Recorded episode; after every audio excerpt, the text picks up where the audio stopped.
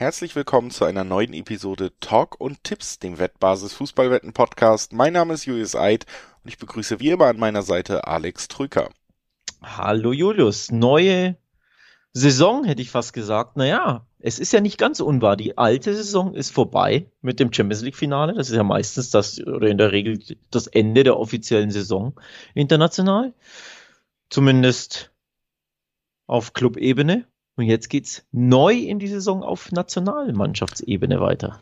Ja, vor allen Dingen werden wir äh, sprechen, wahrscheinlich auch in den nächsten Wochen noch, denn es stehen gleich mehrere Spieltage an, über den Saisonstart der neuen Nations League, die Saison 2022 bis 2024 der UEFA Nations League startet und das mit den ersten Spieltagen. Da werden wir ein paar Spiele raussuchen, die am ersten Spieltag innerhalb von dieser Woche stattfinden werden. Wir werden aber auch ähm, noch über ein paar ausstehende oder ein ausstehendes Spiel in der WM-Quali reden, die ja in diesem Jahr schon stattfinden wird. Da wird es also höchste Zeit. Und wir haben auch noch ein besonderes Finale in petto. Also heute schon ein bisschen was am Start und dann, wie gesagt, auch im Laufe der nächsten Wochen gibt es weiter Fußball, über den man sprechen kann. Heißt, unsere Sommerpause ist nicht so richtig eine Sommerpause, was ja auch schön ist. Müssen wir uns nicht so lange vom Fußball fernhalten. Bevor wir aber wieder in den Fußball einsteigen, ein paar Hinweise. Sportwetten sind ab 18 nicht für Minderjährige gedacht und alle Quoten, die wir hier nennen, alle Angaben, die wir machen, das sind Angaben ohne Gewähr, einfach weil sie sich eben jederzeit noch von Wettanbieter zu Wettanbieter verändern können zu guter Letzt, Sportwetten können Spaß, aber auch süchtig machen. Und wenn das Ganze bei euch zum Problem wird, könnt ihr euch an den Support der Wettbasis wenden, sei es per Mail oder per Live-Chat oder ihr guckt mal auf spielen-mit-verantwortung.de vorbei. Auch da gibt's erste Hilfsangebote. So, das war unser kleines Vorwort, wie immer. Und jetzt steigen wir ein, wie immer, gucken zuerst, bevor wir uns auf die fantastische Institution Nations League stürzen, blicken wir auf die WM-Qualifikation, denn da steht ja noch ein wenig was aus. Eigentlich sollte alles schon in trockenen Tüchern sein, aber ja, auf, äh, aufgrund von geopolitischen Problemen kam es eben ja zum Aussetzen einiger Playoff-Spiele, unter anderem eben das Halbfinale, in dem der Gegner von Wales im Playoff-Finale ausgespielt werden soll. Das heißt, wir haben jetzt noch zwei Spiele, die ausstehen. Ein Finale gegen Wales und das Spiel jetzt, über das wir sprechen, am Mittwoch, wo der Gegner von Wales für dieses Playoff-Finale ausgespielt wird. Dieses Spiel wird stattfinden in Schottland, zwar gegen die Ukraine. Da liegt dann eben auch der Grund für die Verschiebung. Jetzt äh, ist es aber angesetzt, soll stattfinden Schottland, Ukraine. Einer von beiden spielt gegen Wales um die WM-Teilnahme und das Ganze werden wir am Mittwoch sehen. Ist natürlich ein äh, Spiel auch, wo was emotional aufgeladen sein wird, aufgrund einfach der politischen und äh, Lage, gerade in der Ukraine, und wo man natürlich auch ähm, schwer konkrete Aussagen über die Ukraine als Mannschaft treffen kann, denn erstens haben sie natürlich jetzt auch ein bisschen länger ausgesetzt, ähm, waren ja bei der letzten Länderspielpause dann nicht im Einsatz. Zweitens sind Spieler vielleicht emotional betroffen, waren auch äh, teils in der Liga aktiv, die ja auch ausgesetzt wurde. Also all das sind natürlich Punkte, die bei der ukrainischen Nationalmannschaft total reinspielen, während du bei Schottland als Gegner jetzt vielleicht auch dann einen undankbaren Gegner hast, denn äh, die spielen vor allen Dingen soliden Fußball und werden es dir eh schwer machen. Wir haben sie auch bei der EM gesehen. Da haben sie sich super schwer selber getan, mal das Tor zu treffen. Haben sogar ganz gut gespielt, aber man hat da schon gemerkt, die hohe Qualität, gerade offensiv, die geht den Schotten manchmal ein bisschen ab. Aber verteidigen können sie. Äh, Mannschaftskapitän ist auch ein zumindest ein kleiner Star, wie Andrew Robertson, äh, Stammspieler bei äh, Liverpool, die ja auch ganz gut unterwegs waren in, im vergangenen Jahr und er selber auch äh, tatsächlich wieder eine sehr gute Saison gespielt hat. Der steht da auch auf dem Fokus, muss man sagen. Also großer Antreiber über die linke Seite, ähnlich wie bei Liverpool. Nur eben, ja, auch einfach die großen Fragezeichen bei der Ukraine, die noch dazukommen. Ne? Ja, da, da ist jetzt einiges drin in, drin in diesem Matchup. Zum einen hast du natürlich Heimvorteil Schottland. Das ist schon ein Faustpfand. In Glasgow wird gespielt. Du hast ähm, einen großen Nachteil für die Ukraine. Du hast es angesprochen. Es ist ihr erstes Länderspiel in diesem Jahr. Ähm, aufgrund der äh, Kriegssituation sind die Freundschaftsspiele oder generell jegliche Spiele in der Saison für die Ukraine bislang in 2022 ausgefallen. Schottland hat immerhin zwei Freundschaftsspiele im März austragen können. Beide endeten unentschieden gegen Polen und Österreich 1 zu 1 und 2 zu 2. Also nicht die rauschhaftesten Ergebnisse. Nichtsdestotrotz bist du wenigstens halbwegs im Rhythmus, hast in dem Jahr ähm, immerhin schon mal gespielt. Das ist bei der Ukraine eben nicht der Fall. Und dann hast du eben ja diese emotionale Aufladung ähm, aus ukrainischer Sicht. Ähm, das wird denen enorm viel bedeuten, dass sie überhaupt wieder ein Spiel spielen können, dass sie eben auch so ein großes Spiel spielen können. Halbfinale, es geht um das letzte Ticket für die WM. Ähm, und ich glaube, die Herzen der neutralen Fans werden aufgrund der Kriegssituation sicherlich der Ukraine zufliegen. Und auch das lädt ja das Spiel irgendwo auch nochmal on top auf, ne? auch für die Weltöffentlichkeit. So, die Ukraine spielt ähm, für Schottland dann vielleicht auch ja nicht ganz so leicht, obwohl sie eben diesen, diesen leichten Vorteil haben, aus meiner Sicht. Also da steckt viel drin in dem Spiel, viel, was man ja mit einkalkulieren muss bei seinen Tipps generell. Und auch viel, dass das Spiel, wie gesagt, einfach, ja, nicht nur sportlich spannend machen, denn nochmal, es geht um das Finalticket, sondern auch darüber hinaus einfach emotional aufladen. Total. Und ich glaube auch, dass das auch so einen gewissen Einfluss auf diesen klassischen Faktor Heimvorteil haben wird, weil natürlich nicht wirklich vorstellbar ist, dass die Ukraine da aus dem Stadion geboot wird, egal wo sie äh, antreten im Moment. Ne? Also auch da wird ein gewisses Wohlwollen zumindest auf Seiten der, der schottischen Zuschauer sein, egal wie es am Ende ausgeht. Trotzdem, ähm, du hast es gesagt, es gibt hier so viele Faktoren, dass einem Dreiweg äh, immer weiter so davonrutscht. Ähm, ich, ich glaube tatsächlich, wir werden hier ein Spiel sehen, auch aufgrund der, der emotionalen Aufladung, die wir beide angesprochen haben, in dem einfach, äh, was die Toranzahl angeht, nicht wahnsinnig viel passieren wird. Ich habe es eben sowieso schon bei Schottland gesagt, die haben Probleme, gerade offensiv, dann ähm, können sie aber durchaus defensiv mithalten. Dann haben sie auf der anderen Seite ähm, jetzt die Ukrainer, die vielleicht auch nicht so im Rhythmus sind. Äh, auch Emotionen können eben nicht nur Antrieb, sondern auch mal so ein bisschen Hemmschuh sein. Ich glaube, wir werden hier eine Partie sehen, die sehr eng sein wird, weil es eben auch um so viel geht. Es ist ja im Endeffekt auch wieder ein K.O.-Spiel. Das ist ja auch der Faktor, den wir noch mit reinnehmen sollten. Und ähm, deswegen gehe ich tatsächlich davon aus, dass hier sowas wie unter 2,5 Tore da gibt's noch 1,5er bis 1,6er Quoten. Sehr, sehr valider Tipp ist, weil ich glaube, dass wir da nicht viel mehr Treffer erwarten können. Also ich möchte es gern ganz rein sportlich betrachten, denn das äh, Emotionale, das ist ja eh schwer mit einzukalkulieren und äh, das sind Unwägbarkeiten. Ähm, was wir kalkulieren können, sind Hard Facts, also einfach sportliche Fakten. Und da, das, die sprechen eine klare Sprache für Schottland, nicht nur weil sie den Heimvorteil haben, sondern wenn wir auf die Gruppen der WM-Quali blicken. Beide Mannschaften wurden ja Zweiter in ihren Gruppen. Die Ukraine wurden Zweiter in der Gruppe D ähm, und die Schotten wurden Zweiter in der Gruppe E. Aber wie sie Zweiter wurden, das könnte unterschiedlicher nicht sein. Die Schotten haben 23 Punkte in zehn Spielen gesammelt. Nur die, die starken Dänen hatten vier Punkte mehr. Die Ukrainer haben sich mit zwölf Pünktchen hinter Frankreich, die 18 hatten, auf Rang 2 geschlichen. Also sportlich gesehen ja, in der einen Gruppe, in der schottischen waren sechs Mannschaften, in der anderen nur fünf, aber nichtsdestotrotz, ne? 23 Punkte haben die Schotten geholt, nur zwölf die Ukraine, beide wurden aber Zweiter. Spricht ja irgendwo auch eine ne deutliche Sprache, dass die Schotten einfach sportlich da drauf sind, denn Schottland hat seine letzten sechs Spiele in der WM-Qualifikation allesamt gewonnen. Auch das spielt für mich eine große Rolle bei der Betrachtung dieses Spiels. Fünf dieser sechs Spiele übrigens zu null. Es gab beispielsweise ein 2-0 gegen Dänemark, 2-0 gegen Moldawien, 1-0 gegen Österreich, um mal drei Ergebnisse zu nennen. Allesamt zu null Siege. Also sportlich betrachtet ist dieses Matchup, ich will jetzt nicht sagen eine klare Sache, aber für mich besteht da eine klare Tendenz, dass ich sage, Schottland ist grundsätzlich besser drauf, hat er auch Länderspiele in 2022 und hat das Heimspiel. Ich tendiere ganz stark zum Schottland-Tipp. Und der ist natürlich auch nicht schlecht dotiert. Im Dreiweg bekommt man da ja immer noch Quoten von 2,30, also auch mhm. wieder über deiner geliebten 2.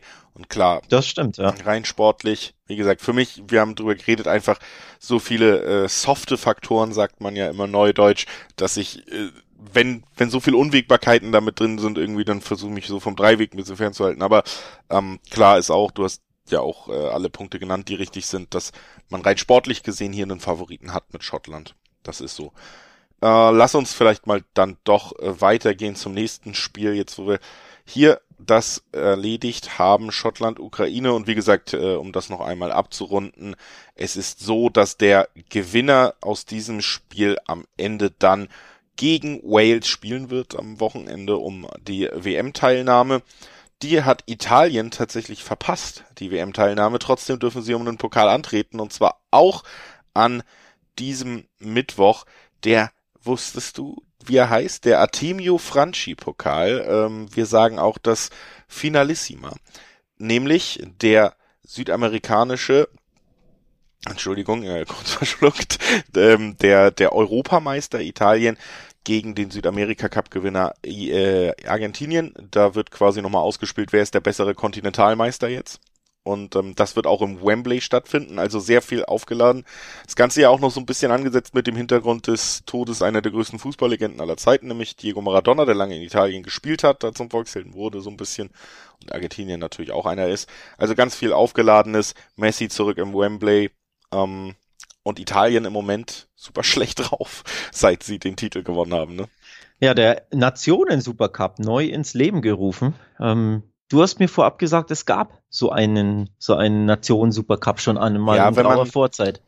Genau, wenn man nachguckt, dann äh, wird man herausfinden, dass es das dritte Mal ist, dass ähm, dieses Duell zwischen Comebol, sagt man dann ja, das ist hier quasi die UEFA und äh, in Südamerika und der UEFA Champion.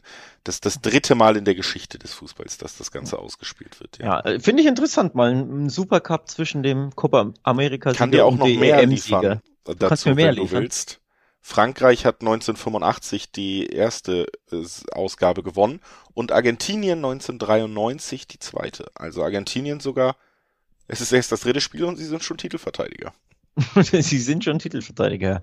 Ähm, es würde mich nicht überraschen, wenn sie ihren Titel verteidigen würden, tatsächlich.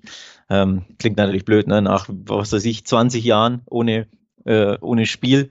Also Titelverteidiger, naja, ob man das so bezeichnen kann, aber nichtsdestotrotz, unbedingt äh, Underdogs sind sie für mich nicht, um ehrlich zu sein.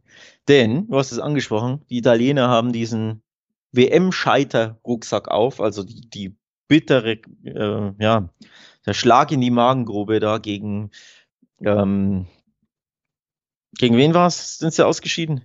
Nordmazedonien. Genau, gegen Nordmazedonien zu Hause 0 zu 1 in der 89. Minute, wie war es? 91. irgendwie so ein, so ein toller Fernschuss. Ich hätte damit nicht gerechnet, du nicht und die ganze Weltöffentlichkeit nicht. Also das war ähm, ein bitterer ähm, Nackenschlag für Italien, die WM zu verpassen. Und gleichzeitig bei Argentinien läuft es ja richtig gut mit dem Copa America Sieg und auch grundsätzlich. Sie sind seit vielen, vielen Monaten unter Lionel Scaloni richtig gut drauf. Ich glaube, Messi wird mal wieder Bock haben, nachdem es bei Paris ein eher überschaubares Jahr war. Kann er sich jetzt auf einer größeren Bühne ein bisschen empfehlen. In der Champions League lief es ja auch nicht so gut bei PSG.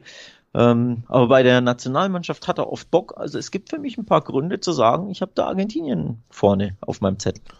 Absolut, würde ich mitgehen. Ist ähm, auch einfach der Eindruck, den man gewinnen muss, wenn man sich, das habe ich ja auch so anmoderiert, anschaut, wie Italien die letzten Monate gespielt hat, eigentlich seit dem Titelgewinn. Da wurden sie ja in der Euro noch gelobt, gerade dafür, dass sie als Mannschaft überraschend gut zusammengespielt haben für eine Nationalmannschaft, weil diese Abläufe auch im Offensivspiel, die, die gibt's ja nicht immer so bei allen Nationalmannschaften aufgrund der Zeit, die man meistens nicht gemeinsam verbringt.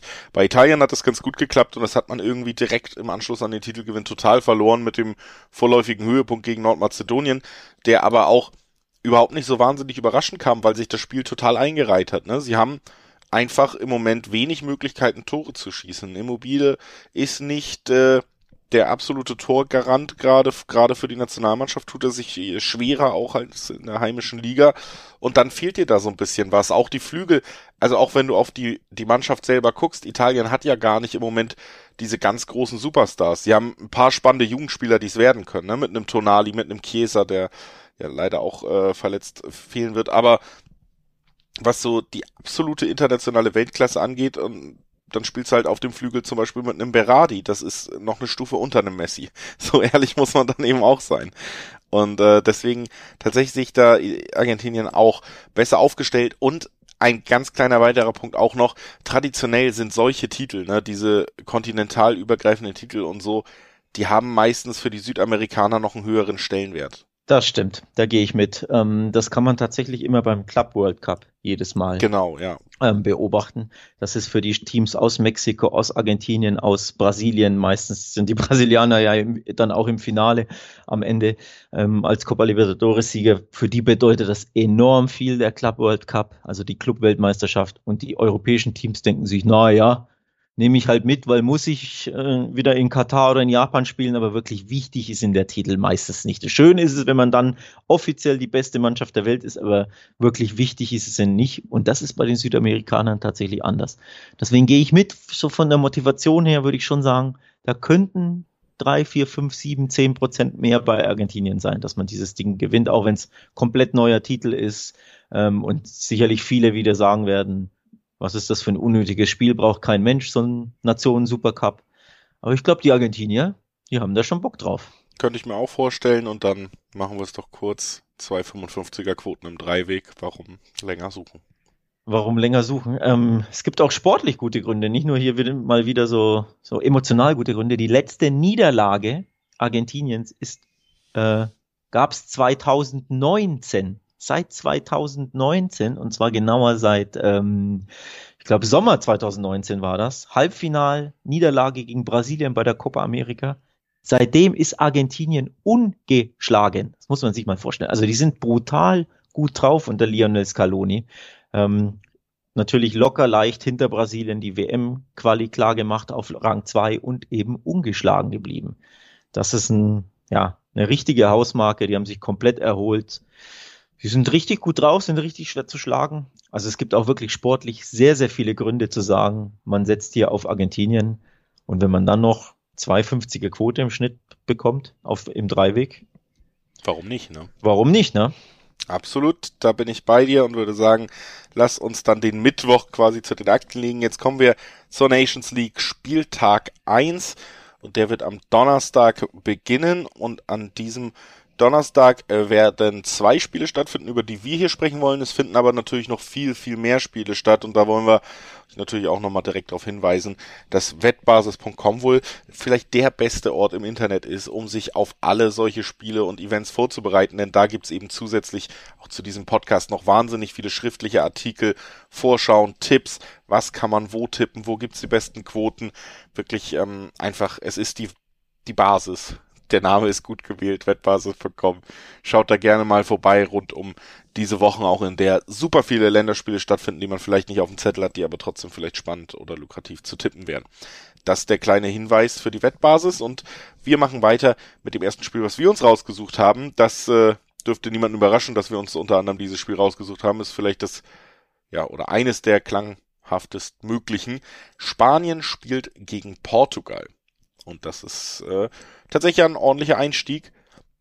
Sowieso auch die Nations League Partien, da sind ja einige schöne Sachen dabei. Ich glaube, das Einzige, was so ein bisschen Sorge macht, ist einfach, dass Fußballer mittlerweile halt dann doch gar keine Sommerpause mehr bekommt. Die wurde ja eh schon gekürzt ja. wegen der WM und jetzt spielst du direkt wieder Nations League und wenn du dir überlegst, dass bei Portugal zumindest ja nominell auch Diogo Jota vom Liverpool, Liverpool hat jedes mögliche Pflichtspiel der Saison gespielt und dann sagst du, das Finale das Champions League Finale war vor vier Tagen oder so.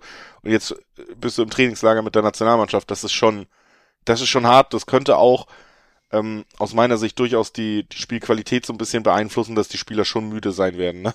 Wir erinnern uns auch. Ja, nicht nur körperlich müde, ich glaube auch seelisch, mental ja, ja, müde. Genau. Ähm, nach so einer, nach so einer kräftezehrenden langen Saison. Ähm, vor allem für Liverpool natürlich, die in jedem Finale standen. Dann drei Tage später, war es direkt wieder zu, zur Länder, äh, zu den Nationalmannschaften zu müssen, um Länderspiele zu bestreiten. Also grundsätzlich jetzt auch unabhängig von Liverpool-Spielern. Das ist auch irgendwie, glaube ich, schwer. Klar, die paar Bundesligaspieler etc., die hatten immer eine Mini-Mini-Pause, weil die Bundesliga einfach früher äh, geendet hat als beispielsweise La Liga in Spanien oder die Premier League oder auch in Italien die Serie A, weil die einfach mehr, mehr Spieltage haben.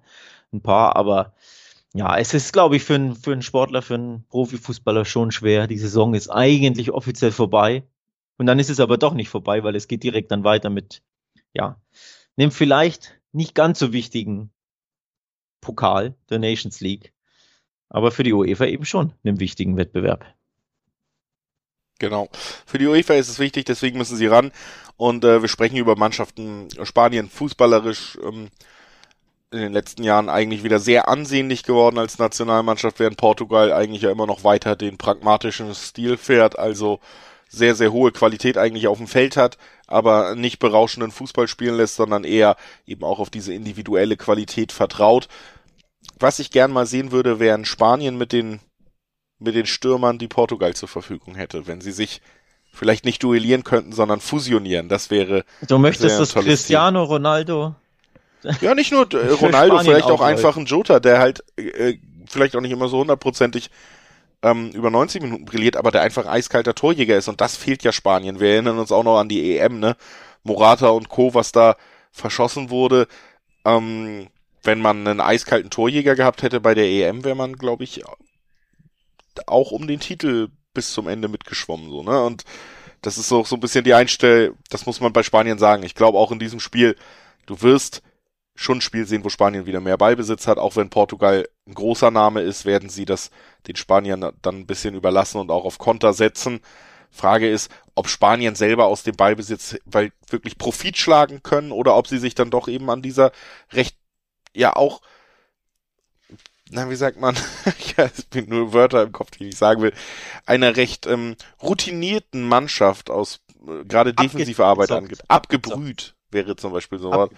Ob sich die genau. Spanier da nicht die Zähne ausbeißen, weil so eine abgebrühte Defensive, das ist schon immer so ein bisschen das Kryptonit, wenn du nicht, nicht effektiv bist, ne? Ja, das stimmt. Vor allem, wenn äh, die, die Konter über besagten Diogo Jota beispielsweise oder auch über Cristiano, auch wenn er natürlich ein bisschen an Schnelligkeit verloren hat, aber da lauert er ja schon dann auch gerne drauf, dass er da gefüttert wird und äh, dann den einen Konter vielleicht veredelt. Also das ist auf jeden Fall ein super spannendes Matchup. Ich finde es auch irgendwie cool, dass die Nations League gleich mit so einem Kracher einsteigt. Denn nochmal, es ist, ähm, wird ein bisschen belächelt, glaube ich, auch da wieder hauptsächlich in Deutschland dieser ganze Wettbewerb, aber die pa Paarungen haben es absolut in sich. Und nur vollständigkeitshalber mal um die äh, Gruppe 2 in Liga A zu nennen, also Spanien, Portugal, Schweiz und Tschechien sind in dieser noch.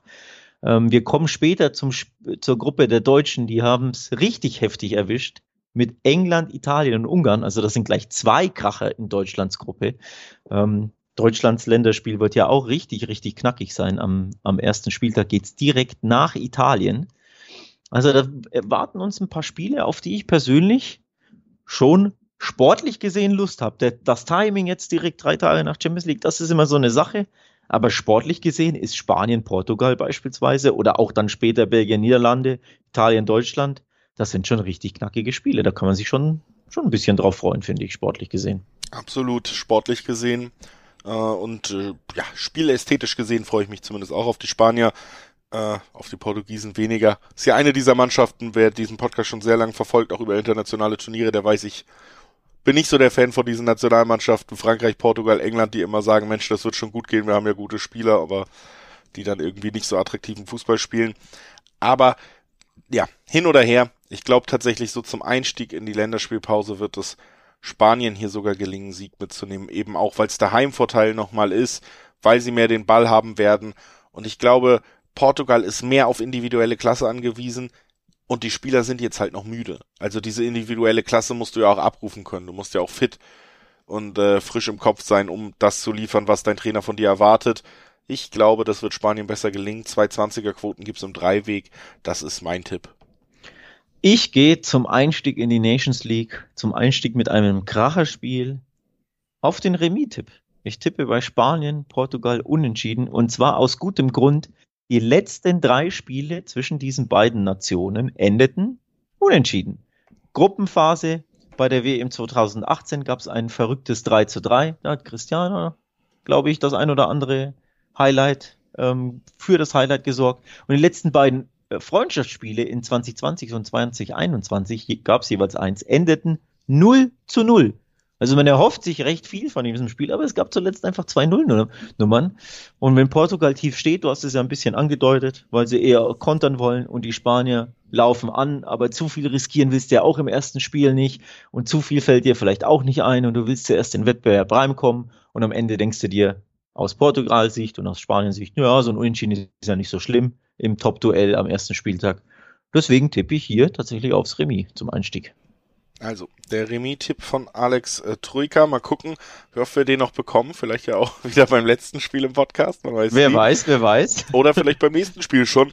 Sprechen wir über das nächste Duell. Auch das noch am Mittwoch, äh, am Donnerstag, Entschuldigung.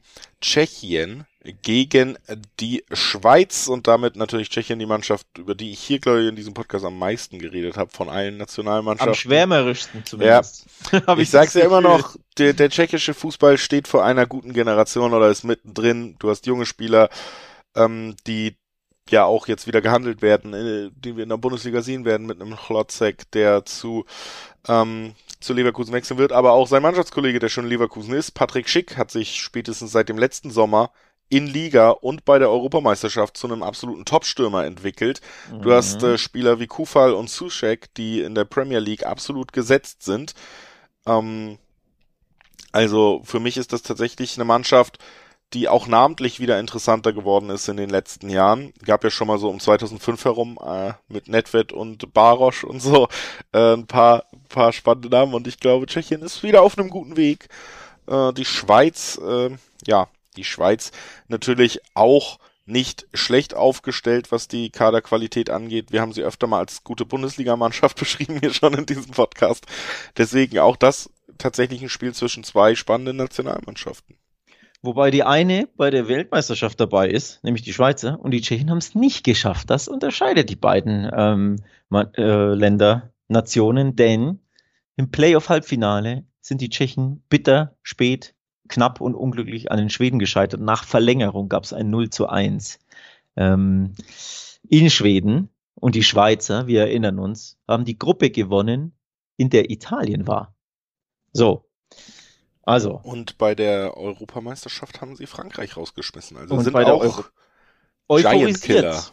Ja, ein bisschen, gut, euphorisiert ist natürlich schwer nach hier monatelanger Pause ja. mal wieder. Ob, ob dann die Euphorie da noch mitgenommen wird, sei ja immer so eine Sache. Also, eher nicht, aber zumindest sportlich vom, ne, von den Erfolgen zuletzt, von den Erfolgserlebnissen zuletzt, ist die Schweiz den Tschechen eben voraus. Die haben Tolles geleistet, die Schweizer, die Tschechen sind eben knapp gescheitert. Das führt dann natürlich dazu, dass die Schweizer vielleicht so ein bisschen als Favorit angesehen werden in dem Spiel, oder? Dem ist so. Das sehen auch die Wettanbieter so. Ich erwarte hier aber vor allem wieder ein recht äh, zähes Spiel. Auch die Schweiz mit, mit all den positiven Sachen, die wir gerade besprochen haben, ist für mich keine Mannschaft, die ja eine tiefstehende und eine diszipliniert verteidigende Mannschaft äh, einfach auseinanderziehen kann und dann beliebig viele Treffer. Und das ist Tschechien. Das siehst du ja auch an diesem späten 0-1 gegen Schweden. Das hätte genauso gut 0-0 oder 1-0 ausgehen können. Klar war aber auch, hier fallen nicht viele Tore. Ja. Und da trägt äh, Tschechien den Teil zu bei. Haben das ja auch äh, bei der EM auch schon so angegangen. Gegen England gab es ein unfassbar zähes Spiel und die haben es danach noch ins Finale geschafft, die Engländer, und haben ja eine der besten Mannschaften. Trotzdem haben sich fast die Zähne ausgebissen. Also Tschechien auch defensiv besonders gut aufgestellt und sehr diszipliniert immer. Deswegen auch hier wieder für mich eine der naheliegendsten Tipps, äh, unter 2,5 zu gehen. Was ich tatsächlich auch noch recht interessant finde, ist zu sagen, beide Teams treffen Nein. Da gibt's bis 1,9er Quoten auf, auf diesem Tipp. Äh, wenn man sagt, es fallen eh nicht viele Tore, dann ist natürlich auch die Wahrscheinlichkeit hoch, dass nicht beide noch ein Tor beisteuern können. Also das wären so meine Tipps bei diesem Spiel. Du hast es schon angesprochen. Das ist auch ein Spiel, bei dem ich easy zum Remis ja. neigen könnte oder bei dem Mann neigen könnte. Ähm, Gerade weil wir hier eben auch, ist es nur, nur in Anführungszeichen Nations League. Wir haben jetzt auch schon paar Mannschaften in der Erstauflage des Wettbewerbs gesehen, die da jetzt nicht ihre besten Leistungen gezeigt haben. Es ist kein K.O.-Spiel, es ist nicht WM-Quali oder so, ne? Es ist auch nur der erste Spieltag. Du ja. spielst als Schweiz auswärts in Tschechien. Da kann man auch mal sagen, ja, so ein Unentschieden ist jetzt das Schlimmste nicht. Wobei, andererseits kann man natürlich auch argumentieren, wenn du Erster werden willst, um möglicherweise dann Halbfinale äh, der Nations League anzuziehen in dieser Liga A, dann solltest du Tschechien, den vermeintlich leichtesten Gegner in dieser Gruppe, schlagen, denn die anderen beiden Gegner sind eben Portugal und Spanien. Und da wird es eher schwerer mit den Siegen. Deswegen so, man kann es auch so betrachten, für die Schweizer eines dieser Spiele, das sie gewinnen müssen, nämlich am besten sechs Punkte gegen die Tschechen holen und die anderen Spiele so, so wenig wie möglich verlieren und dann hast du eine Chance auf den Gruppensieg. Ja. Das kann auch das, oder das sollte eigentlich das Mindset sein. Aber ob es dazu kommt, ich bin mir nicht sicher. Also ich Bauchgefühl sagt unentschieden. Ich will jetzt nicht unbedingt wieder direkt im, im Dreiweg sofort auch das Remis tippen. Deswegen gehe ich bei dir mit und sage eher wenig Tore, da bin ich dabei. Beide treffen Nein 1,90. Klingt auch sehr interessant. Ähm, da hast du das 0-0, ein 1-0 oder 0-1 schön mit drin oder 0-2, 2-0 ähm, zu guten Quoten. Also under 2,5, ja, solche Sachen. Nehmen wir mit und nehmen, nehmen den Übergang zum nächsten Tag, nicht nächsten Spieltag. Wir sind ja hier nur an Spieltag 1 unterwegs in dieser Folge, aber Freitag finden eben auch noch Spiele statt. Da haben wir uns direkt vier rausgesucht, also noch einiges Spannendes, was da abgeht. Und das erste Spiel, über das wir am Freitag sprechen wollen, das ist das Duell zwischen Kroatien und Österreich, namentlich äh, ja so in der im Tabellenmittelfeld der Nationalmannschaften vielleicht anzusiedeln, aber interessant auch Ralf Rangnick nach höchst erfolgreichem Einsatz bei Manchester United äh, steht er an der Seitenlinie das erste Mal für die Österreicher. Es beginnt ja eine neue Ära. Nach ganz, ganz langer Zeit mit Franco Foda haben sie, ja, nachdem man gegen Wales ausgeschieden ist in der WM-Quali, die Reißleine gezogen. Und jetzt äh, steht da Fußballfachmann Ralf Rangnick. Ja, die neue Ära Rangnick in Österreich beginnt. Sehr spannend. Bin tatsächlich gespannt, ähm, was die Österreicher da unter Rangnick so auf den Rasen bringen, denn ähm, er ist ja mit einem guten Leumund gestartet, ne, mit einer sehr guten Reputation nach Manchester gekommen, aber es hat ja überhaupt nicht funktioniert. Und ich fand auch, die englische Presse hat auch kein gutes Haar an ihm gelassen. Ähm, ich weiß nicht, ob da jetzt, äh, ob ich da mit deutscher Brille jetzt vielleicht ein bisschen drüber spreche, aber in Deutschland ist er schon ein absoluter Fachmann, ne? Der Mitbegründer des giftigen Gegenpressings, vielleicht so mit Kloppo. Da, da gilt er dafür, finde ich, in Deutschland, aber in England, da, sie wurden nicht mit ihm warm, die Ergebnisse stimmten gar nicht. Manchester United hat komplett enttäuscht, um nicht zu sagen versagt. Und das geht ja dann immer auch auf den Trainer zurück. Also sehr unglückliche, unglückliches halbes Jahr da in England bei Man United. Und jetzt Neustart in Österreich. Mal, bin mal gespannt, ob das besser klappt bei den Österreichern. Ja. Ich glaube, seine grundsätzliche Expertise steht natürlich ähm, nicht zur Debatte. Allerdings muss man sagen, was man eben jetzt so ein bisschen gemerkt hat, ist, Ralf Rangnick hat ja auch schon länger zuvor nicht mehr wirklich an der Seitenlinie gestanden, regelmäßig. Vielleicht ist, liegen ihm im höheren Alter jetzt auch diese und mit ein bisschen weniger Spielpraxis, sage ich mal, an der Seitenlinie. Vielleicht liegt ihm da der Job im Hintergrund als Planer und so mit ein bisschen mehr Ruhe doch besser, weil dieser kurzfristige Feuerwehrmann-Einsatz, ne, dass man da bei United reinkommt und als Trainer auch die Spieler motiviert bekommt, dass man sie schnell überzeugt bekommt, ähm, damit man die Champions League Qualifikation schafft, das ist halt unter ihm gescheitert und das kann man auch dann so ein bisschen anmerken. Ich glaube, niemand bezweifelt seine Wichtigkeit für die Entwicklung äh, des Fußballs und ähm, sein Fachwissen, aber dass er diesen, ja, diesen emotionalen Drive äh, oder diesen Trainereffekt, auf den man ja auch setzt, den konnte er nicht wirklich auslösen. Das hat man schon gemerkt und ging dann auch lange und schnell darum, dass er sagt, gut, die, die Leute müssen mein System erst verstehen. Die Zeit hatte man halt eigentlich gar nicht. Ne? Und die Frage ist jetzt natürlich auch bei, bei Österreich, wie geht man so einen Nationaltrainerjob an, wenn man so einen ganzheitlichen Ansatz verfolgt wie Ralf Rangnick, der am liebsten ja ähm, ganzen Verein neu aufbauen würde, nach einem Muster, dass alle Spieler gleich äh, ausgebildet sind in einer Spielphilosophie. Wie kriegt man das denn bei einer Nationalmannschaft verankert? Wie erfolgreich? Tja, also auf jeden Fall, ich glaube, das Projekt äh, Nationalmannschaft in Österreich passt auch irgendwie besser zu Ralf Rangnick als hier das Unterfangen England. Klar, es war sein Traum, in der Premier League zu, zu coachen, aber das hat hat nicht geklappt. Man United ist auch ein schwer zu handelnder Club, egal für welchen Trainer. Ähm, Schwamm drüber, Strich drunter, Neuanfang Österreich. Und ganz ehrlich, Österreich hat einen Neuanfang auch bitter nötig. Also unter Franco Foda, da war der Ausreißer EM dabei, ähm, wo sie gegen Italien ein tolles Spiel gel ähm, geliefert haben und fast äh, in die nächste Runde gekommen wären.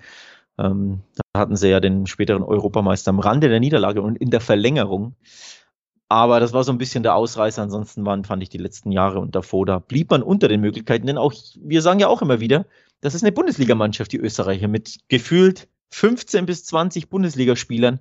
Da sollte man eigentlich mehr raus. Also, das ist ja ein Lob, ne? Bundesligaspieler. So, das ist ja, kein, ist ja nicht despektierlich gemeint, sondern es ist ja ein großes Lob. Sehr, sehr viele erfahrene gute Spieler auf sehr gutem Niveau, die teilweise bei Top-Teams spielen, da muss man mehr rausholen.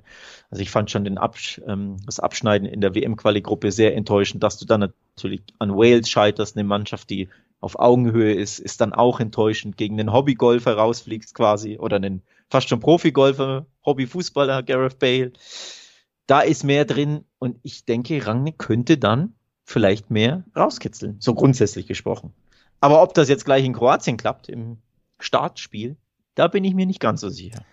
Nee, ich auch tatsächlich nicht, weil erstens, wie gesagt, ähm, wenn Rangnick da wirklich grundsätzliche Sachen verändern will, braucht das nun mal auch einfach ein bisschen Zeit, die er noch nicht wahnsinnig viel hatte. Er hat ja auch nun mal den, den Job jetzt wirklich gerade erst angetreten und konnte sich auch auf nichts anderes großartig konzentrieren dann probierst du natürlich auch in deinen ersten Spielen so ein bisschen aus. Im besten Falle wären es Testspiele, jetzt ist es Nations League, aber genau, wie gesagt, wir haben das, auch ne? drüber geredet, äh, wie ernst nimmt man dann wirklich je, jedes Spiel da als, als Nationalmannschaft, die sich wahrscheinlich eh nicht große Titelhoffnung macht. Da könnte man natürlich trotzdem auch als Österreich sich sagen, wir probieren so ein bisschen rum.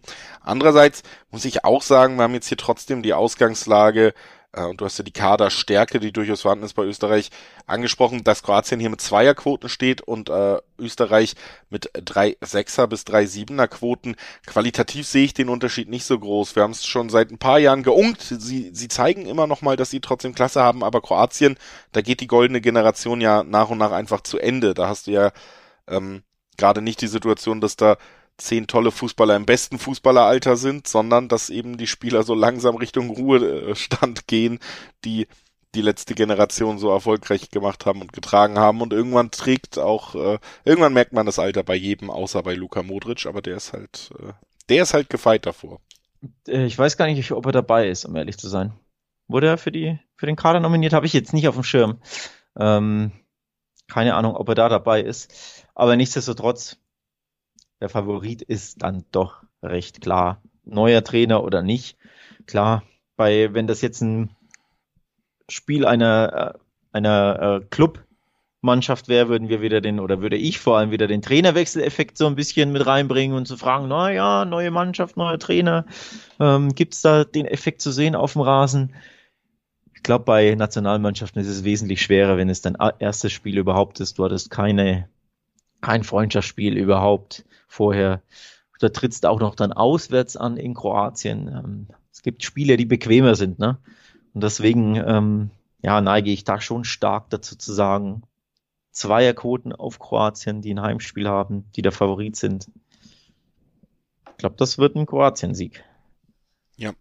Endeffekt, äh, glaube ich auch, Ralf Rangnick braucht einfach mehr Zeit. Das war so ein bisschen der rote Faden, den ich hier bei der Besprechung dieses Spiels auch mit drin hatte und ich würde dem einfach dann auch trau bleiben wollen und mir nicht selber widersprechen wollen und sag, ja, er braucht mehr Zeit und deswegen die Zweierquote auf Kroatien. Kurzer Reminder ja auch nur, in der WM-Quali wurde Kroatien Erster in einer sehr unbequemen Gruppe mit Russland, Slowakei und Slowenien. Also alles andere als eine leichte Gruppe.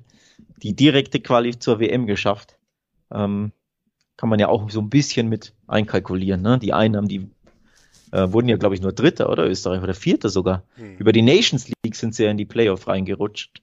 Also eigentlich schon stark enttäuscht, die Kroaten, unbequem. Zweierquote Kroatien. Das loggen wir ein. Das loggen wir ein und gehen direkt weiter zu einem sehr, sehr schönen, namhaften Spiel, was wir auch am Freitag ja, sehen werden. Ja, ja.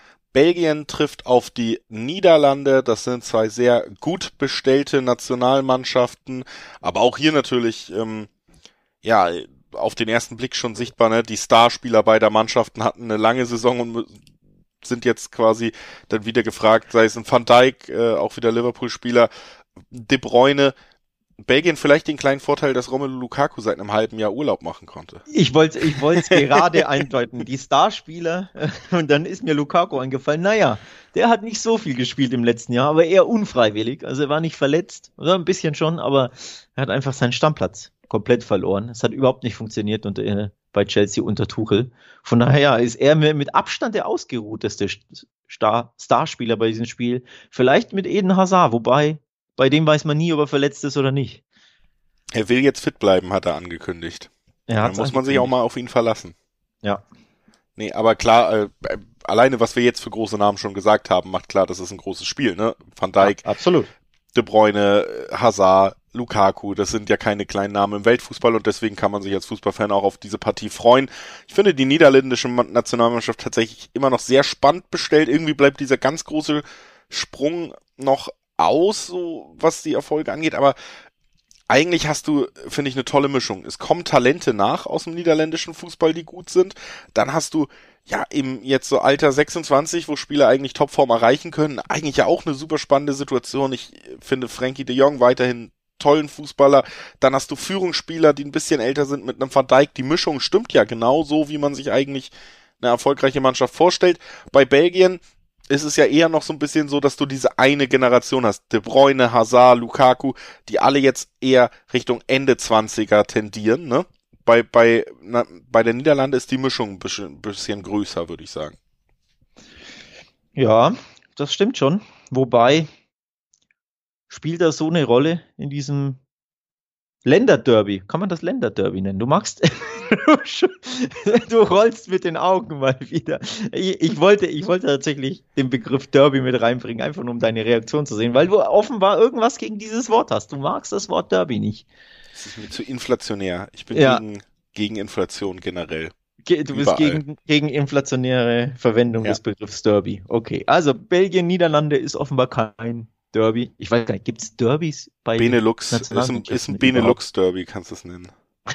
ne, aber sagt man das überhaupt? Ich weiß gar nicht. Wer jetzt Deutschland, Österreich, ist das ein, nee, so ein Derby? Wer, wer, ist Portugal, ist Portugal, Spanien, Spanien ein Derby? Nein. Nee, bei Ländern gibt es das, glaube ich, nicht. Aber könnte man ja mal drüber nachdenken, ob es angemessen ist oder nicht. Ist eine andere Thematik. Äh, nichtsdestotrotz, ja, Nachbarschaftsduell der beiden Nachbarländer. So, Weiß nicht, ob da ein bisschen Feuer dabei ist, um ehrlich zu sein, kenne ich jetzt die Rivalität nicht so genau. Man weiß ja, ne, die Holländer und die Deutschen, die mögen sich nicht so. Ähm, da ist immer ein bisschen Feuer dabei. Ob das jetzt bei Niederlande, Belgien auch so ist, da bin Traditionell gibt es da ja eher gute Verbindungen. Ne? Wie gesagt, Benelux, äh, als äh, wirtschaftsmäßig ist man als Land verbandelt. Gibt schon länger die äh, Überlegung, ob man die belgische und die niederländische Fußballliga zusammenlegen will zu einer äh, Bene-Liga. Also auch das äh, liegt ja eigentlich nahe, dass man sich da in den Verbänden nicht spinnefeind ist. Ne?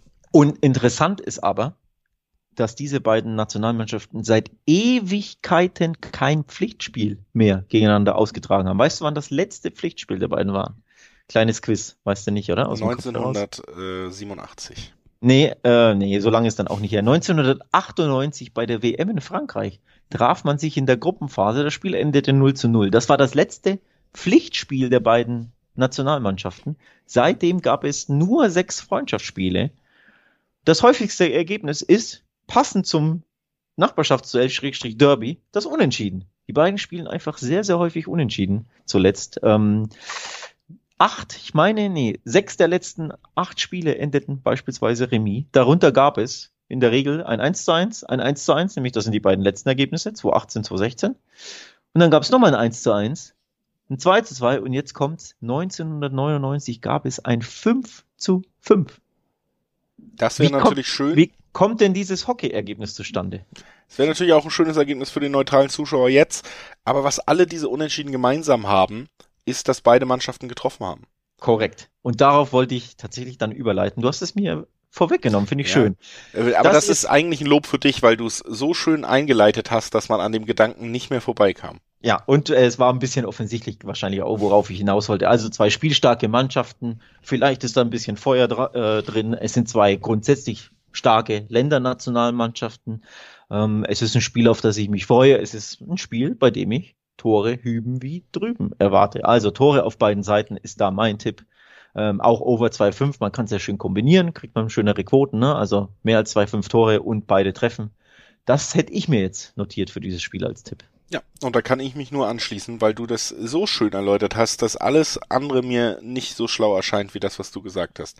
Deswegen schließe ich mich an und äh, sage, lass uns dieses Spiel beschließen. Wir gehen über zum immer noch amtierenden Weltmeister. Das fühlt sich an, als äh, wären ja. sie schon eine Achtjahresperiode. Irgendwie die WM ja. fühlt sich sehr, sehr weit weg an schon. Und auch das Jahr 2018 fühlt sich sehr, sehr weit weg an, wenn das, man nur da das Datum hört. Ne? Aber sie sind's noch bis in diesem Winter oder eventuell auch darüber hinaus. Frankreich ist amtierender Weltmeister und ist in der Nations League jetzt dran gegen Dänemark, auch am Freitag. Dänemark ja gerade so ein bisschen einer der Lieblinge unter den Nationalmannschaften, haben sich auch fußballerisch wirklich stark entwickelt ähm, in den letzten Jahren und dann gab es natürlich auch bei der EM diese ganze emotionale Geschichte begonnen mit dem Schock um Christian Eriksen. Das Ganze hat ja aber in jeder Hinsicht eine tolle Wendung genommen. Sie haben sehr emotionales letztes Gruppenspiel gegen Russland Kopenhagen gewinnen können. Dann ähm, ist Christian Eriksen ist ja mittlerweile auch wieder im Einsatz, hat debütiert oder sein Comeback gegeben für die Nationalmannschaft, dort einen Treffer erzielt. Also bei Dänemark ist, ist vieles schön im Moment. Bei Frankreich ja, muss man so ein bisschen abwarten. Wir sind zumindest mittlerweile an dem Punkt angekommen, dass gesagt wurde, Didier Deschamps wird erstmal nicht der Vertrag verlängert. So, also, ähm, das ist so der Start bei Frankreich. Ist, ist das schon sicher, dass sein Vertrag nicht verlängert Nein, ähm, äh, er wird nicht verlängert. Er läuft direkt nach der WM aus. Ja. Es gibt natürlich dann immer noch die Möglichkeit, einen Weltmeistertrainer, wenn er es wieder schafft, dann noch schnell zu verlängern. Ne? Aber ja. Es die sieht Pläne, nicht aus. Die Pläne gehen in eine andere Richtung und ein gewisser Herr äh, Sidan wird ja auch schon seit längerem gehandelt. Das stimmt, das stimmt. Wobei der wird auch bei bei PSG gehandelt. Da muss man, ich glaube, da kann man hört ja immer so ein bisschen aus dem Umfeld, dass er jetzt gar nicht so unbedingt Interesse an wahnsinnig vielen Trainerjobs in seiner Karriere hat. Real Madrid als Herzensangelegenheit und dann ja, ja. vielleicht ja, eben noch stimmt, eher das, das Land als ein Club, zu dem er nicht so unendlich viel Bezug hat. Das ist ein guter Call, tatsächlich. Ähm, apropos guter Call. So, Frankreich, Dänemark. Da ist, das ist ein spannendes Spiel. Die Dänen sind ja durch die WM-Quali-Gruppe marschiert ja, mit den Schotten, die also ja Zweiter spielen auch wirklich guten Fußball mittlerweile. Ähm, ich meine nur das letzte Spiel in Schottland haben sie verloren, da waren sie aber schon safe ähm, Erster, also schon für die WM qualifiziert. Also sie wurden mit neun Siegen aus zehn Spielen Gruppensieger ihrer Gruppe F. Das muss man einfach ein bisschen auf dem Schirm haben. Die sind wirklich richtig stark drauf. Die Franzosen auch als Gruppensieger in der Gruppe D ähm, sich für die WM qualifiziert. Aber da war es nicht ganz so rauschhaft, denn da waren drei Unentschieden dabei in nur acht Spielen. Also fünf gewonnen, drei Unentschieden in einer Gruppe, die man auch souveräner bestreiten kann. Nämlich Ukraine, Finnland, Bosnien, Kasachstan. Also, dass Frankreich da Erster wird, ist ja sowieso, ne? War, war eh klar vorher. Aber Sie haben sich nicht immer so mit Ruhm bekleckert in ihrer Gruppe. Worauf ich also hinaus will, ist, das ist kein Selbstläufer für Frankreich. Und das Unentschieden ist auch hier wieder das, der Tipp, der mich ein bisschen anlächelt, weil die Franzosen nicht überzeugen, zuletzt. Und die Dänen eben richtig gut drauf sind seit EM. Ja, und hier will ich tatsächlich auch mal dann mitgehen mit dem Unentschieden. Einfach auch aus dem Grund, dass mir Frankreich als Favorit mit diesen 1,70 auch nicht interessant genug bewertet ist, weil dafür ja, sind sie ja. einfach wirklich zu ideenlos. Ich habe es ja eben schon gesagt, äh, bei Portugal und dann eben noch Frankreich und England. Frankreich hat wahrscheinlich auch über die nächsten 20 Jahre, wenn du dir alle Talente anguckst und so, die beste Nationalmannschaft, was die Qualität und auch die Breite angeht. Aber sie spielen keinen guten Fußball. Und das siehst du immer wieder. Jetzt hast du natürlich auch noch, mal gucken, wie Mbappé und Benzema sich begrüßen, wenn sie sich wiedersehen nach den letzten ja, be begrüßen, hab, begrüßt haben sie sich schon, dann, dann wandert schon ein Bild auf Social Media rum, wo sie beide lächeln. Ja. Ähm, und die Augen lächeln mit, also es ist ein, e, ein echtes Lächeln, man sieht. Man sieht die Lachfalten bei Benzemas Augen zumindest. Ähm, das ja, ist ja immer der, der, Indikator, ne? Lächelt nur der Mund, dann meinst du es nicht ernst oder lächeln auch die Augen. Das ist mit. ja richtig Boulevard äh, ja, ja. hier von dir, nicht schlecht. Ja, ja. ja aber es freut mich, für ben, äh, freut mich für Mbappé, dass er gut mit äh, Benzema ist, weil da weiß man ja auch aus der Vergangenheit, wenn man als Nationalmannschaftskollege nicht gut mit ihm ist, kann es auch schlecht laufen. kann es auch schlecht laufen. ja, vor allem ähm, läuft es besser auf dem Feld, wenn man sich gut versteht, grundsätzlich. Ne? Und wenn man dann auch das Sturmduo ist, oder zwei des möglichen Trios, ich weiß nicht jetzt nicht genau, wie, wie Frankreich da auftritt, ob sie den äh, vor den Dreiersturm oder eben nur Doppelspitze Mbappé, Benzema, aber ich sag mal so, die Doppelspitze, die kann was. Oder die, ja. wenn das, wenn das zwei Zacken des Dreizacks sind, ich weiß noch nicht, ob dann Dembele dabei ist oder wer auch immer, aber die beiden können was grundsätzlich und wenn die sich dann auch ein bisschen grün sind und nicht, nicht gerade Spinnefeind, dann kann das schon fruchtbar sein. Auch nach dieser Saison muss man es ja wirklich, das ist ja einfach der Punkt, dass die individuelle Qualität bei Frankreich überwältigend ist. Absolut. Dass du wirklich, du hast eine Nationalmannschaft und du kannst dir es würde wahrscheinlich Leute geben, die mit allem Geld der Welt und einem internationalen Verein trotzdem genau diese Sturmspitze aufstellen würden nach diesem Jahr. weil es vielleicht ja. die beiden besten Spieler dieses, dieses Jahres sind, ne? Ja. Dieses Kalenderjahres. Und die hast du da einfach zur Verfügung. Kannst du noch sagen, ja, mal gucken, ob wir Griesmann irgendwie dahinter stellen oder ob wir auf den Flügeln Coman bringen von Bayern oder also es ist eine. Du hast Möglichkeiten ohne Ende, ja. das stimmt schon. Da, da, da, läuft einem auch wirklich immer das Wasser im Munde zusammen. Ja, ja, deswegen macht es mich ja immer so traurig, sie dann spielen zu sehen. Das ist, das ist die andere Sache, genau. Da wollte ich auch drauf hinaus. Deswegen ist es auch immer manchmal so ernüchternd, dass sie dann wirklich dann immer mal zu Hause gegen, was weiß ich, Ukraine, Kasachstan da mal über 0-0 oder 1-1 nicht hinauskommen. Das ist eben auch immer wieder der Fall in den letzten Jahren gewesen. Wirklich sehr, sehr häufig in WM- und EM-Qualis. Das ist immer wieder gerade spielerisch ernüchternde Auftritte gibt. Ja, man erreicht immer das Ziel, dass man sich qualifiziert für WMs und EMs und in der Regel auch als Erster. Aber die Art und Weise ist nicht berauschend und auch bei der EM war die Art und Weise nicht berauschend. Im Gegenteil, da ging es sogar rauschhaft raus aus dem Turnier gegen die Schweizer. Damit hätte auch keiner gerechnet. Nee, das war ein bisschen unangenehm. Ähm, das war nicht auf der Agenda der Franzosen da so früh im, was war das, Achtelfinale, glaube ich, ne, ja, zu scheitern. direkt nach der Gruppenphase. Ähm, von daher ein bisschen, ja, gut, wieder gut machen, gut, das peilst dann eher für die WM wahrscheinlich ein, aber trotzdem. So eine Nations League, sie sind der Nations League Titelverteidiger, das vergisst man recht schnell, weil das hat man nicht so auf dem Schirm, weil Nations League, ne? Aber sie sind der Titelverteidiger in diesem Wettbewerb. Im Finale letztes Jahr in, ich meine, Mailand gegen Spanien sich durchgesetzt. Ich sag mal so, es könnte auch erneut mindestens ins Halbfinale gehen bei, bei dieser Episode der Nations League. Ja, einfach weil die Qualität so, so überragend ist. Trotzdem ist Dänemark bringt, glaube ich, genau das mit, was was Frankreich gefährlich werden kann, nämlich einfach eine geschlossene Mannschaftsleistung und wirklich auch die die Motivation, das Spiel unangenehm zu halten und da tun die Franzosen sich einfach schwer. Wir haben so viele Beispiele jetzt aufgeführt.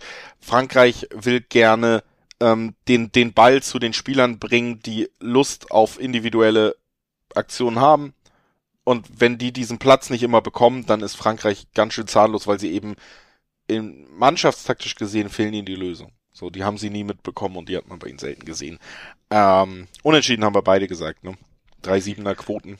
Ja, ich bin jetzt nicht tausendprozentig sicher, ob das das Unentschieden endet, aber es gibt einfach gute Gründe, ähm, da ein bisschen ins Risiko zu gehen, weil, wie gesagt, ne, Dänemark durch die WM-Quali marschiert, richtig unangenehm und die Franzosen sind zu Hause einfach immer wieder für ein Remis, vor allem gegen kleinere Nationen, gut. Und so klein ist Dänemark jetzt mittlerweile nicht mehr. Also es würde mich nicht überraschen und die 1,70 ist einfach nicht so interessant auf Frankreich. Ja. Dass beide treffen, bin ich mir zum Beispiel nicht sicher. Ich könnte mir auch vorstellen, Thema Unentschieden, es geht einfach 0-0 aus, weil die Dänen defensiv so kompakt stehen, Franzosen fällt wieder nichts ein. Ähm, natürlich kann Frankreich mit Benzema und Mbappé auch immer das eine Tor schießen oder auch mehr als eines. Aber äh, ja, wer riskieren will, geht aufs Unentschieden. Sehr schön. Dann äh, haben wir das und gehen zum letzten Spiel, was wir heute noch besprechen wollen. Erster Spieltag wird natürlich auch erster Einsatz für Deutschland können wir natürlich nicht außen vor lassen, müssen gegen Italien ran. Da können wir tatsächlich ein bisschen Zeit sparen, denn über die haben wir in dieser Folge ja schon gesprochen. Die müssen ja nur zwei Tage vorher gegen Argentinien ran und da haben wir ihnen ja schon nicht so ein gutes Zeugnis ausgestellt. Jetzt können wir gleichzeitig die deutsche Nationalmannschaft blicken, die ja weiterhin irgendwie fühlt es sich immer noch fast wie ein Neuanfang an, dass da nicht Joachim Löw steht. Also für mich ist es jedes Mal unter Flick, fühlt sich noch so an, als wäre es so ein Zusatz mit mal gucken, wie es überhaupt unter ihm wird, weil man es so gewohnt war, dass da Löw ja. steht. Aber natürlich hat man schon ein paar Flick-Spiele gesehen, die auch, sagen wir von der offensiven Ausrichtung her, die einfach Flick ja auch bei Bayern hatte, schon mehr Spaß gemacht haben als und auch die Ergebnisse waren ein bisschen besser als die letzten Ergebnisse von Jogi Löw, ne? Das muss man schon sagen. Ähm, trotzdem auch hier spannend zu sehen, wie Deutschland dann so ein bisschen jetzt in diese Phase startet, weil wir in einem halben Jahr eine WM haben, wo Flick selber ja auch gesagt hat, sie wollen eigentlich gewinnen. Und ob sie sich wirklich wie ein Favorit präsentieren können, das äh, kann man natürlich auch dann mal gut in der Nations League gegen Italien beweisen. Man wird es ohne Marco Reus tun. Die Meldung kam gerade rein, während wir aufnehmen. Der wird äh, zumindest für dieses Länderspiel nicht zur Verfügung stehen. Aber Nationalmannschaft Marco Reus ist vielleicht eh nicht die beste Verbindung der letzten zehn Jahre gewesen. Feiert er seinen Geburtstag zu heftig oder woran liegt es? Ich meine, just heute hat er Geburtstag. Herzlichen Glückwunsch an diese. Ich kann es dir nicht sagen, Stelle. ich habe gerade eben wirklich nur als Headline gesehen. Ähm, mhm. Aber ja. Das ist also ja. der Stand da. Ansonsten äh, bleibt mir zu sagen nochmal der Blick auf die Tabelle. Ich will es einfach nur nochmal nennen. Deutschland, England, Italien, Ungarn sind die vier Teilnehmer in Liga A Gruppe 3 der Nations League. Das ist die knackigste Gruppe in dieser Nations League. Ungarn fällt natürlich ein bisschen ab, aber wir wollen uns ja trotzdem da an die EM erinnern.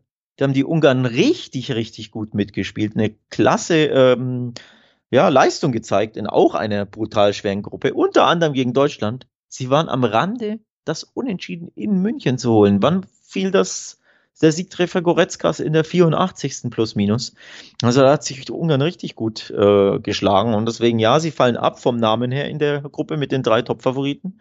Aber das ist grundsätzlich eine richtig unbequeme Gruppe für alle Mannschaften, die da drin sind. Natürlich blickst du dann auf Ungarn und sagst, naja, das sind die Spiele, da muss ich die sechs Punkte dann holen in Hin- und Rückspiel. Aber ansonsten wird das richtig knifflig. Ähm, dann ist Italien nicht so gut drauf. Die Engländer sind die Engländer. Ich sage, Deutschland hat berechtigte Hoffnung, Platz eins in dieser Gruppe drei zu erringen. Ja, das ist so und da muss man den Ansprüchen dann auch gerecht werden und ich finde, und kann mir auch vorstellen, dass es so kommt, um auch mal Richtung Tipps zu gehen, dass man das auch gegen Italien kann. Wir haben einfach schon darüber gesprochen, was Italien gerade für große Probleme hat.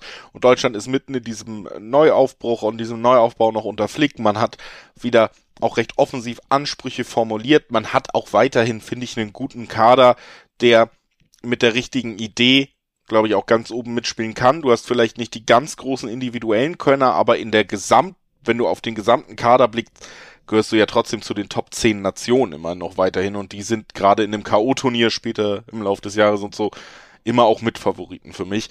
Also ich glaube, man kann da, man kann da von Deutschland, äh, aus Deutschland sich zumindest ein bisschen hoffen, dass man ein paar Erfolge sehen wird. Ich glaube, der erste nennenswerte dann ja auch Erfolg. Hansi Flick ja, glaube ich, nur die letzten Reste der WM-Quali, die eh nicht mehr so besonders wichtig waren aus deutscher Sicht, weil man schon fast durch war und dann die ähm, Freundschaftsspiele mitgenommen. Ich glaube, er kann sein erstes Statement als Nationaltrainer setzen und hier tatsächlich gewinnen. Ich tendiere stark Richtung Deutschland. Ich glaube, die letzten Reste waren es nicht. Er hat äh, sieben WM-Quali-Spiele absolviert und Joachim Löw auch sieben, wenn ich mich nicht täusche. Also die Hälfte der WM-Quali hat Flick gecoacht und Deutschland war ja zwischenzeitlich nicht mal Erster. Ähm, von daher, aber er hat alle Spiele der WM-Quali äh, gewonnen, Hansi Flick mit Deutschland. Ja, die Gruppe war jetzt nicht so prickelnd, natürlich mit äh, Armenien, Rumänien, Nordmazedon äh, Nordmazedonien und Island und Liechtenstein, da kann man schon mal viel gewinnen. Nichtsdestotrotz alle Spiele gewonnen. Nur einen Punktverlust. Punktverlust ist das falsche Wort, aber nur ein, einmal hat äh, Deutschland unter Flick nicht gewonnen, nämlich das war im März beim 1 zu 1 in Holland, bei der Niederlande. Ansonsten alles gewonnen. Die Gegner nicht die schwersten, aber trotzdem, die Bilanz ist sehr, sehr gut. Also fast die perfekt lupenreine Weste von Hansi Flick. Aber klar, wenn das, wenn die Gegner alle so leicht sind auf dem Papier, wenn du immer so der ganz klare Favorit bist, kann ich schon verstehen, dass man sagt, das fühlt sich immer noch nach Neustadt ein, weil du hast diesen Gradmesser noch nicht gehabt. Der eine war die Niederlande, das war bei A nur ein Freundschaftsspiel und B, es endete ja auch unentschieden. Also jetzt Italien, auswärts in Italien, das ist schon ein Gradmesser. Das ist ein Gradmesser, den ich, wie gesagt, äh, ja, glaube, dass der bestanden wird. Finde das auch einfach besonders interessant, weil die Quoten auf Deutschland ziemlich hoch sind, weil Italien sogar favorisiert ist und warum das aus meiner Sicht nicht so ist, das habe ich ja jetzt mehrfach ausgeführt. Ähm, deswegen auch hier eine Chance auf eine ziemlich interessante Quote auf die deutsche Nationalmannschaft, die hier mit zwei Achter bis zwei Neuner Quoten beziffert Das ist schon hoch, ne? Das finde ich sehr hoch, wo, wie gesagt, Italien auch nicht ansatzweise so überzeugen konnte wie die deutsche Nationalmannschaft. Du hast es schon gesagt, natürlich nicht die schwersten Gegner, aber alles, was man unter Flick gesehen hat, sah gut aus. Und ja, auch Nordmazedonien muss man erstmal schlagen. Grüße an den Gegner Italien, ne? Das, das stimmt, ne? das war ein guter Einwurf. Ähm, also bei Italien ist natürlich die Finalissima das Spiel, das vor, her ist. Und man weiß natürlich nicht, wie endet das. Also wenn sie es verlieren, spielt das, glaube ich, bei meinem Bauchgefühl, bei meinem Tipp eine kleine Rolle. Wenn sie es vielleicht auch klar verlieren, hoch verlieren, lasse einfach 3-0 gegen Argentinien verlieren, dann ist das schon ein Rucksack, ähm, den sie dann ins Spiel gegen Deutschland mitnehmen. Da sage ich dann schon auch, okay, die sind jetzt so schlecht drauf, die haben jetzt zwei Nackenschläge hinnehmen müssen mit dem Playoff aus äh, und dann der möglichen verlorenen Finalissima, dass man sagt, da gehe ich dann schon auf, auf den Deutschland-Tipp. Aber gewinnen sie dieses Finale, kann das natürlich auch einen kleinen emotionalen Push geben. Also das spielt einfach bei mir in der Bewertung eine Rolle. Deswegen ist mir noch ein bisschen zu früh, um all in auf den Deutschland-Tipp zu gehen. Ich kann mir gut vorstellen, dass das sehr viel Sinn macht, auf Deutschland zu tippen, weil mein Tipp ist ja Argentinien gewinnt die Finalissima. Aber ich möchte gern das Spiel abwarten. Ähm, deswegen, ja. Wobei, wenn man abwartet, das ist die andere Sache, könnten natürlich die Quoten fallen. Also die schönen 92, die es auf Deutschland gibt, die gibt es dann vielleicht wahrscheinlich am Samstag und Sonntag nicht mehr, ne? Ja, deswegen so lange wartet. jetzt zu. Aber sie werden auch nicht, denke ich, auf 1,20 fallen, egal nee, wie es ausgeht. Ja, das natürlich nicht. Aber also die Quoten sind schon enorm hoch. Natürlich ist das ein Spiel, ist ja klar. Letztes Spiel in der Besprechung, Topspiel, zwei Giganten, Nationen. Das, da gucke ich immer aufs Unentschieden, reflexartig. Das ist ja logisch. Vor allem das erste Spiel auch man kann ja auch wieder argumentieren, niemand will verlieren. Für beide ist es okay, mit, mit dem Unentschieden in diesem Top-Duell, Giganten-Duell zu starten. Ähm, also ja, um ehrlich zu sein, bei so hohen Quoten auf Deutschland und den Standardquoten so 3,30, 3,40 aufs Unentschieden, lohnt sich natürlich der Blick auf die doppelte Chance. Der Eilsche Lieblingstipp, doppelte Chance X2, gibt immerhin 1,50. Ja mein Lieblingstipp eingeleitet mit deinem Lieblingstipp, dass du eigentlich gerne unentschieden tippen würdest. Das ist eigentlich der, der schönste Abschluss.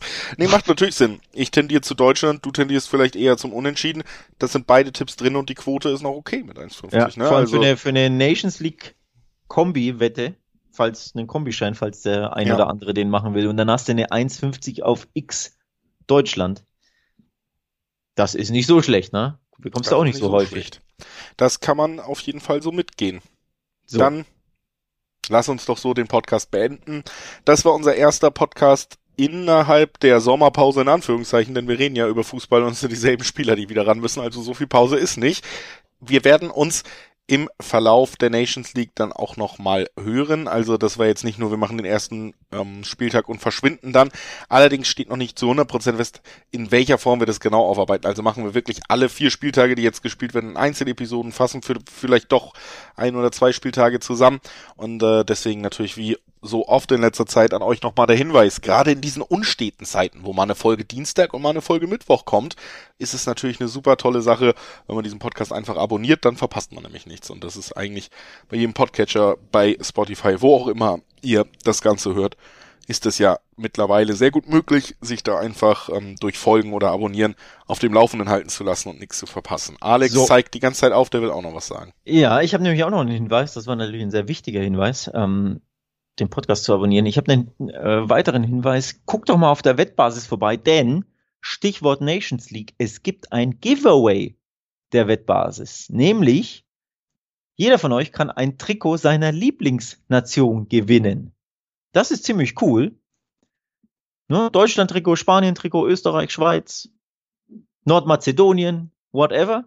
Nehmt daran äh, teil. Ihr findet das am besten, wenn ihr auf die Wettbasis geht, indem ihr auf rechts oben also im Browser jetzt rechts oben auf Wettnews klickt und dann international, da findet ihr eben den Artikel mit diesem Nations League Trikot Giveaway. Das ist mein Hinweis. Hinten raus ein Trikot abstauben. Alle, wie ihr das machen könnt, findet ihr im Artikel.